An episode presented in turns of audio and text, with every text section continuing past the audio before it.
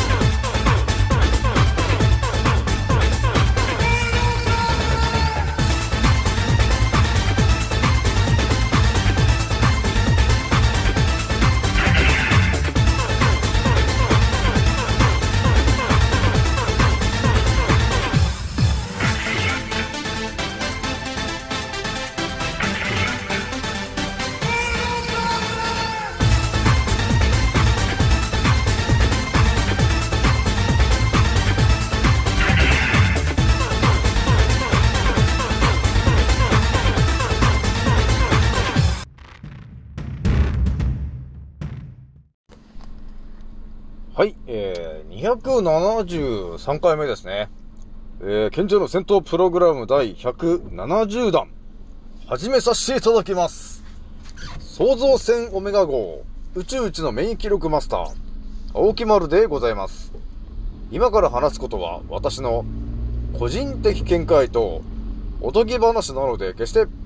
信じないでくださいね。はい、ではですね、今回お伝えするのがですね、えー告知でもね、えーいつもの通りお伝えしたんですけども、えー一発目にね、えー覚醒して気づくことなんだけど、えー結局ね、あの当たり前と常識と、えー呼ばれてるね、あの思考があったと思うんだけど、それはね、あのーえ眠ってる羊さんたちが持ってる、まあ我々もね、私は持ってました。昔からね。えーその当たり前と常識という思考、えーそれがね、今、えー眠ってる方は一つしかその思考がないんだけど、えーもう一つ新しく、え別のね、別の視点の、え思考が、を作り出すことによって、え覚醒が近くなるよと、えいう説ですね。えそれとですね、もう一発がですね、え、覚醒してね、気づくことなんだけど、あの力のね、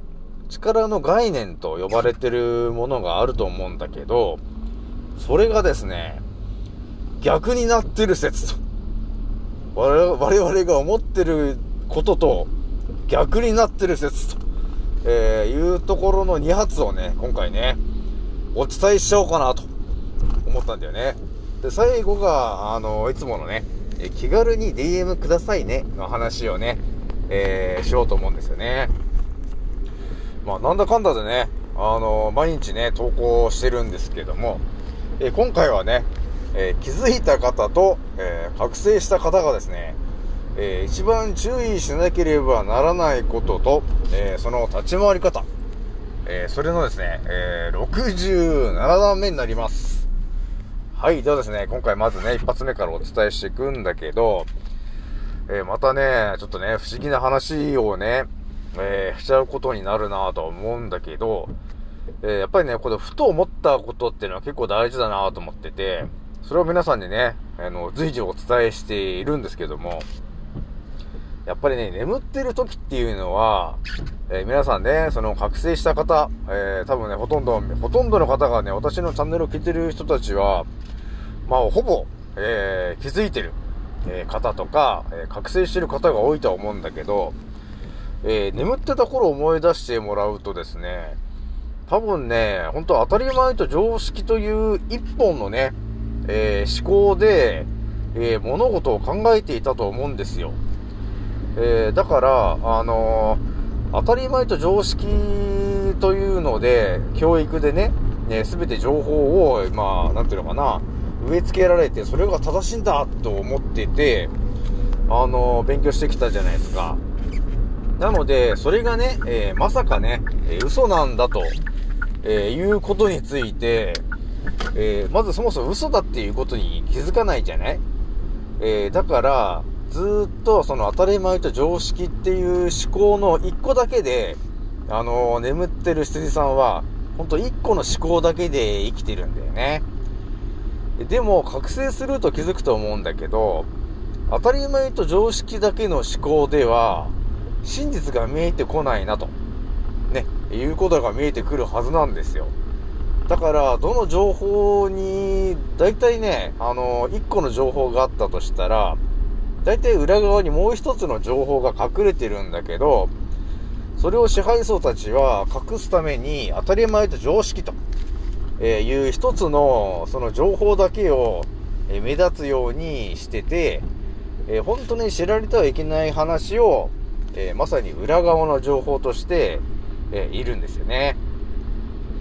えーなので、そういう感じで私が考えたときに、あ、そうかと。えー眠ってた頃はやっぱり思考が1個しかないから、あのそれが正しいと、え思い込んでるんですけど、えそのね、え例えば昨日ね、あの縄文時代とか、弥生、弥生時代はね、もうおとぎ話ですけどね、おとぎ話ですけど、実は捏造されたものなんだと。ね、あの、縄文時代と、え弥生時代と呼ばれているものは捏造されているものなんだと。嘘なんだと。作ったものなんだ。というふうに私が発信してたと思うんですけど、えー、まあ、それについてね、えー、まずは多分ね、当たり前と常識の思考の人たちの考え方で言うと、いやいやと。ちゃんとね、歴史のね、先生が、えー、ちゃんと教科書にね、沿って、あの、勉強したじゃないかと。ちゃんとね、あの、縄文時代があって、えー弥生時代があって、今があるじゃないですか、青木マラさんと。えーいう風に、あの、当たり前と常識の、あの、一個の思考しかない人は、そこを絶対、なんていうのか、在、あの、本当前提とした話になっちゃってるから、そこがまさか間違ってるぞと、えーいうことにはならないわけなんですよ。えーなので、あの、そっからね、結局抜け出せなくなっちゃうじゃん。えーだから、あの、覚醒したい人はですね、まあ私が例えば、あの、縄文時代と、えー弥生時代を捏造してるんだっていう風に言った時に、ちょっとね、頭を柔らかく考えてもらって、え青木原さん、本当ですか？っていう感じで、もしかして別の角度で見たら、縄文時代と弥生時代というものがないかもしれませんねと。じゃあちょっと調べてみましょうっていう感じの考え方をね、えーやってもらえると、あのー自分で調べるようになるじゃないですか。でそうすると、あれ？奥村さん、本当に縄文時代と弥生時代っていうのは、捏造されている可能性ありますねっていうことに気づくんだけど、やっぱりね、眠ってる人たちはね、あのーやっぱりね、教科書とか先生が教えてるじゃないですか。結局、縄文時代と、えー弥生時代があって、それの本当大、大前提と本当の大元の前提が、ダーウィンの進化論じゃないですか。だから、お猿さんから進化していって、みたいな、ネアンデルタウル人だ、なんとか人だって、えー進化していった結果、えー縄文人になって、弥生人になって、みたいな、えー話が大元になっている縄文時代と弥生時代だと思うんだけど、まあ、日本人ぐらいなんだよね。だから、その、そもそも、ダーウィンの進化論が嘘だと、えーいうことについて、えー真実の情報が入ってきてないのはね、本当日本人ぐらいなんだよね。だから本当海外の人たちは、そのダーウィンの進化論が嘘なんだと、えーいうことがもうほぼ分かってる人たちが多いんで、えー猿から進化したんじゃないぞと、えーいうことも大体分かってるんだよね。えーなのでやっぱりね、え当たり前と常識をまず、と違うかもしれないなと、えーいうふうにね。だから今の思い込んでる当たり前と常識の思考がもしかしたらこれ違うかもしれないぞと、えーいうふうにまずは考えてもらうために、もう一つね、えー考えてもらうわけですよ。じゃあね、私が青木原さんが言ってる通り、えー縄文時代と弥生弥生時代がね、えー嘘だった時に、じゃあどうなんだと、えーいう別の角度で物事を見れるようになると思うんですよね。えーだからここをまずね、えー本当当たり前と常識の話を疑うと、えーいうところがまず始まりなんだけど、えーそのその先に何が見えてくるかっていうと、えー当たり前の思考、あとは当たり前と常識以外の思考っていう2つの思考で、えー物事を捉えられるようになってくると、えーだいぶね、今の世の中が見えてくるのかなと、えいうところがあるんですよね。でなので、眠ってる人たちと覚醒してる人たちの圧倒的な違いはですね、え世の中の当たり前と常識と、え呼ばれてることについて、嘘なんだと、ね、いうふうに頭で思い込んでもらうことによって、じゃあどんな風に嘘なのかなということを自分で調べられるようになるんだよね。まあそういうところから、その、えー覚醒のレベルが上がっていくから、そうするとね、えー初級、中級、上級っていう風に上がっていけるんだよね。えーなので、まずは、あの、当たり前と常識に起きてることを疑うことから、えー始まらないといけないんですよね。だからメディアさんが言ってること、ね、それは本当なのかと、えーいうところを、まずは自分で本当ね、調べないと、本当に自分で目覚めないから、えー軽く目覚めたぐらいでは、本当生き残れないから、えーがっつりね、えー覚醒してもらうには、あ一番手っ取り早いのはね、その、まずね、コロナちゃんだ、コロナのね、え茶番が今やらかされてるんだけど、コロナっていうのは一体何なんですかと、えーいうことが全てね、えー頭で自分で考察して、えー、0から10まで、えー説明できる人はですね、本当覚醒の度合いが高い人かなと、え思うんだよね。それであと枠の地についても、えただメディアさんが言ってることを、え信じてやってる人はただの羊になっちゃうから、その枠の賃と呼ばれているものの中身が一体どんなものが入っていて、えそれが我々に対してどんな副作用を起こすのかと、えいうところも全て自分で調べて頭に入ってて、え誰にでも説明ができますと、えーっていうぐらいになると、本当に覚醒した人になるよね。えだからそういう人たちは、えーそんな枠の賃を打つんじゃないと。ただの劇薬しか入ってねえぞっていうことをはっきりと自信満々に言えると、えーいうことになるんだよね。だから、あれですね、ほんとね、中途半端に目覚めちゃうと、えーそれをね、周りの人に伝えても、なかなかね、あのえーそれ以上進化、進化というか、あの気づいてくれないと、えいうことがあると思うんだけど、やっぱりね、ほんと0から10ぐらいまで全てを頭に入れてから説明すると、やっぱりね、威力が、衝撃の威力が違うなと、えーいうことがあるので、多少はね、ちょっと目覚めやすくなるのかなと、えーいうことがあるね。じゃあね、もう一発お伝えしておくとですね、えー、力の概念の話ちょっとするんだけど、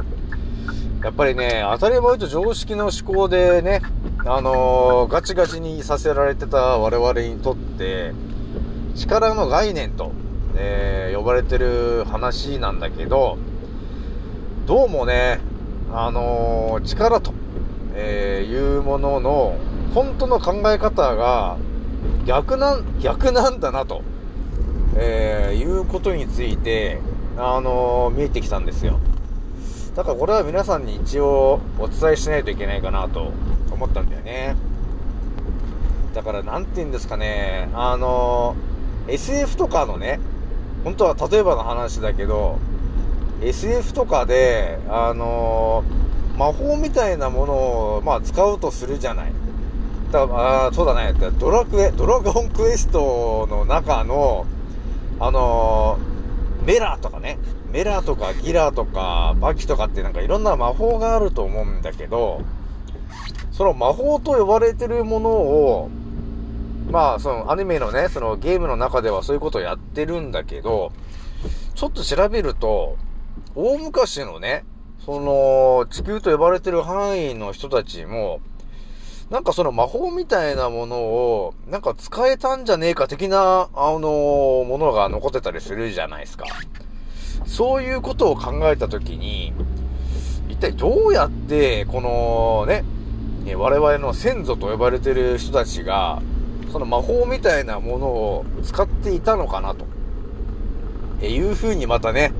この私が不思議なことを考えてるでしょ？あのね、だからどうやってその魔法を使っていたんかと、えー、いう風に思うじゃない。でもね、ほんと当たり前と常識の、あの、情報の頭の中だけでは、多分ね、絶対に到達しない話なんですよ、この話もね。多分それ疑問に思わないもんね。で、まさかね、この人間が魔法を使えるわけがないだろうと、え思ってるじゃない？そう思い込んでるんだけど、じゃあ本当に魔法を使えないのかと、え言うとみんなよくわかんないじゃないですか。いや、その辺についてちょっと今ね、相当考えてるんですよ。で、一つの答えが、あの、導き出されたんだけど、それは何かというと、それがあの、力の概念と、ね、呼ばれてるものなんだけど、まあゲームとかね、よくやる人だったら、あの、敵からね、あの、攻撃を受けるときに、あの、ガードっていうことをするじゃないですか。あの、防御みたいな。で、それは、あの、どういう風にガードするかっていうと、大体、あの筋肉に力を入れて、敵の攻撃をガードする。えー、それで敵の、えー、ダメージを受けないようにすると。っていうのが本当ね、大、大前提のその力の概念だと思うんですよ。で、攻撃をするときは、その手でこ、拳で攻撃をするときは、拳に力を入れて、相手に、えー、攻撃を与える。っていうのが本当前提の話なんだけど、私が少し前にね、そのシステマの話したと思うんだけど、えー、その話でね、えー、また見えてくることがあって、その、拳でこう人を殴ったりするときに、その拳に力を入れるじゃないですか。拳に力を入れるということは、その拳に、えー、緊張させてるわけなんです。拳をね。拳に力を入れるイコール、え、拳を緊張させていると、えいう状況になりますと。で、それを相手に食らわせると、えいう話なんだけど、でも、相手に食らわせるときに、相手も同じようにガチガチで緊張している状態だと、そのダメージは当たりやすいんですよね。そう、だから食らいやすいわけ。100の攻撃を相手にしたときに、相手がガチガチのね、えー、ガードをしていると、え、その100%の攻撃が、その、ちゃんと相手に100%伝わるんだよね。ガードを筋肉でガードするっていう、えー、ことによってね。えなんだけど、そのシステム的考えで言うと、え相手が緊張の拳で、えガッと力を入れて殴ってくるものに対して、え受ける側は、えー、リラックスし、リラックスをして、えー、緊張しない状態ですね。えー、緊張してないリラックスの状態で受けることによって、その力を分散することができるんですと。えなので、力を無効化することができるんだよね、と。で、その力と呼ばれてるものは、あの、振動なんだよね。え、だから、体にね、相手の体にパンチを与えると、その、拳から発せられる、えー、その力と緊張がですね、相手にこう振動のように伝わっていくんだけど、その攻撃を食らわす相手が、えー、リラックスしている相手の時は、その拳に乗せてる、えー、力がですね、緊張の力が、え、リラックスによって打ち消されちゃってダメージを受けないと、えー、いうことになってるんだよね。わかりますか？また難しい話をちょっとしちゃってるんだけど、でこれもね、考え方なんですよね。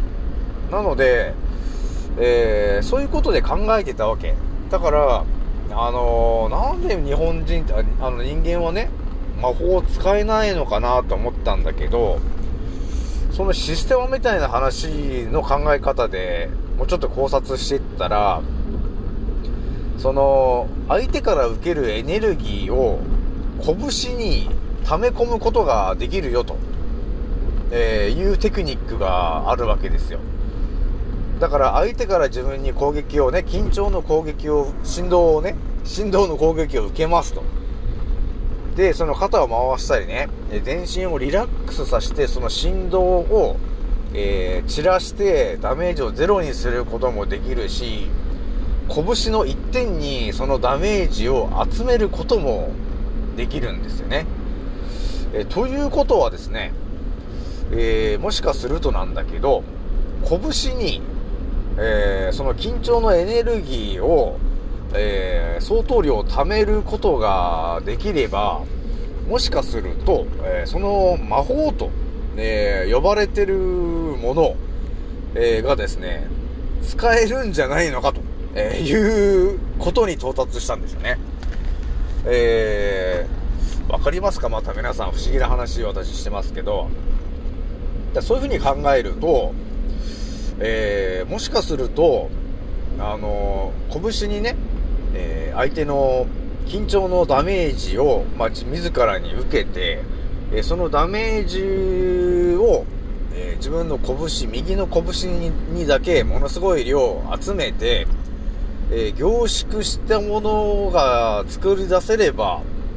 えもしかしたら、そのエネルギー派的な、えものだったり、その、なんていうのかな、パワー、その、緊張のパワーを集めた、えーパンチ、えーというものができるんじゃないのかなと、えーいうふうに考えたんだよね。で、多分、あの、システムの本当、えものすごい達人の方だったら、相手のね、相手から受けるダメージを、えどっか、どっかのね、拳とかの一点に、え集め、集めることができて、で、それを相手にさらに返すことも、あの、できるんだろうなと、えーいうことが見えてきたんですよね。で、さらにまたちょっと深いことを言うんだけど、で、その中で一番私が思ったのが、なんで本当にこの人間と呼ばれてる生き物たちが、その魔法みたいに、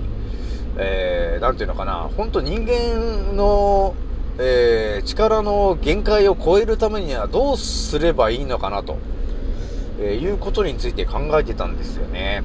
ちょっとまた、青木丸ワールドが全開してみんなついてきてこれてるかなと思うんだけど、またね、ちょっと不思議な話してるけど、ちょっと多分ね、この後繋がると思うんだけど、えーと、えだからどうやったら、その、ね、えー人間のレベルを超えた力が出せるのかなと、えーいうふうに考えてたわけ。えそうするとね、あのー例えばの話なんだけど、よくね、あの介護とかしてる人いるかな？あの誰かを介護してて、えベッドから、例えば立ち上がらせたいと、え言った時とか、床か、床にこう寝てる人で、それを起き上がらせようとする時に、あのね、なんていうのかな、その、起こそうとしている人が、えー起きてる時は結構スムーズにガッと持ち上げられるんだけど、腰を持ち持ったりして、持ち上げられると思うんだけど、その起き上がらせる人が、えー眠ってる人とか、えー本当の麻痺になっちゃってる人で、えー背中が、背中がね、がっつりと、えー地面にベタっとついてる方が、えいたとした時に、その人を持ち上げようとしても、全く持ち上がらないと、えーいうことがあるんですよ。それはやっぱりね、あのー地球と呼ばれてる範囲と、えーそれとですね、シンクロできるかどうかっていうのが、要するに、なんていうのかな、体の、その、姿勢の、姿勢をどういう風にするかで、えーその力を発揮できるかできないかが変わってくるということがあったんですね。それはやっぱあのシステマのその動画とか見ててあの勉強したんだけど、例えば、えーっと床にね、えー寝そべって、えー上、仰向けで寝てると。で、普通に寝ると背骨がこう、あの S 字のようにこう浮いちゃうんですよね。浮いてる状態になるんだけど、その状態だと、えー他の人が腰を持ち上げようとすると、持ち上がるわけ。でも、床にベタッと背中を本当に貼り付けた状態で、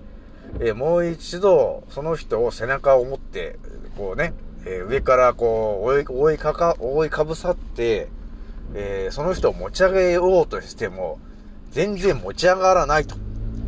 何かの力が加わってて持ち上がらないと、えーいうことになってるんですよ。で、誰かが、そうですね、えー自分が仰向けでこう寝て、え背中をつけた。えー、上、えー、それと寝っ転がって上に誰かが覆いかぶさって、えー来た時に、その人を払いのけたいと。えーいう時に、あのー背骨をね、普通だったら背骨をこうぐわっと曲げて、上に乗ってる人を、えー腕でどかそうとするんだけど、やっぱり相手の体重もあるからなかなかどけてくれないと。えーそういう時にどうするかっていうと、思い切って背中をですね、えー全部背中を地面に床に全部まっすぐにベタッと貼り付けた状態で、えー腕を使って相手をどかすということをやるとなぜかスムーズに動いてしまうと。相手をどかすことができると、えーいうことが働くんだよね、えーなので、えー背中と呼ばれてるものはえーまっすぐにすることで、あの多分ね、リラックス状態がピークに達するんだろうなと。思うんですよ。えなので多分ね、普通に、えーこれが、なんていうのかな、普通に立ってて、えリラックス状態だと思ってるものは、